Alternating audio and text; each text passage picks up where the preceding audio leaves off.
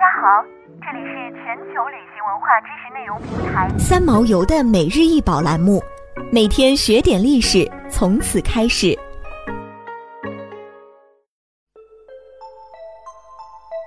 眼神面具直径二十二点五厘米，厚十三点二厘米，是帕拉卡斯文明的产物。这个面具的制作时间是公元前三百年到公元一百年期间。这段期间是位于秘鲁地区的帕拉卡斯文明向纳斯卡文明过渡的早期。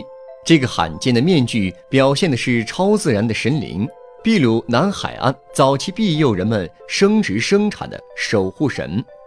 这个守护神就是太阳神，也被称为眼神。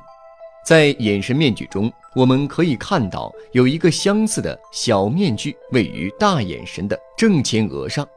眼神的一周有十根代表光线的小柱，顶部是蛇头造型，蛇的身体从前额和鼻下穿过。这些特征都象征着力量。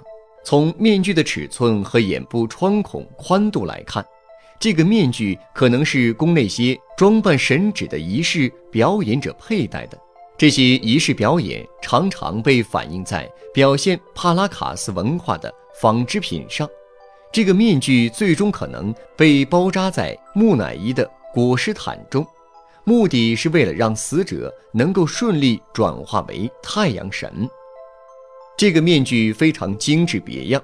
它上面的纹饰是陶器烧制后用树脂漆画上去的，这是秘鲁南部艺术家的一项创新手法，算是在陶器上用各种颜料上色的最早尝试之一。这种颜料在高温下容易受损，但其耐久性依然令人难以置信。南部海岸还发展出另一种更为耐久的以泥浆为基料的上色方法。这种颜色是烧制上去的，以泥浆为基料上色的最早例子来自纳斯卡文明后期。纳斯卡文明是出现在秘鲁纳斯卡地区的文化，以纳斯卡线条闻名于世，并建造过令人印象深刻的高架渠。在纳斯卡文明出现前，纳斯卡地区曾出现过帕拉卡斯文明。纳斯卡文明的居民主要沿柱河谷定居，并以农耕为生，种植棉花、豆类、块茎、蛋黄果和一种短穗的玉米等作物。他们拥有一种特殊的制陶技术，把十二种不同的矿物颜料混合在陶土涂料中，以利于在制陶过程中将色料附着在陶器上。他们一直用刻画轮廓线来圈出需要上色的区域。纳斯卡人尽管拥有先进的文明，却在公元五百年左右从地球上消失了。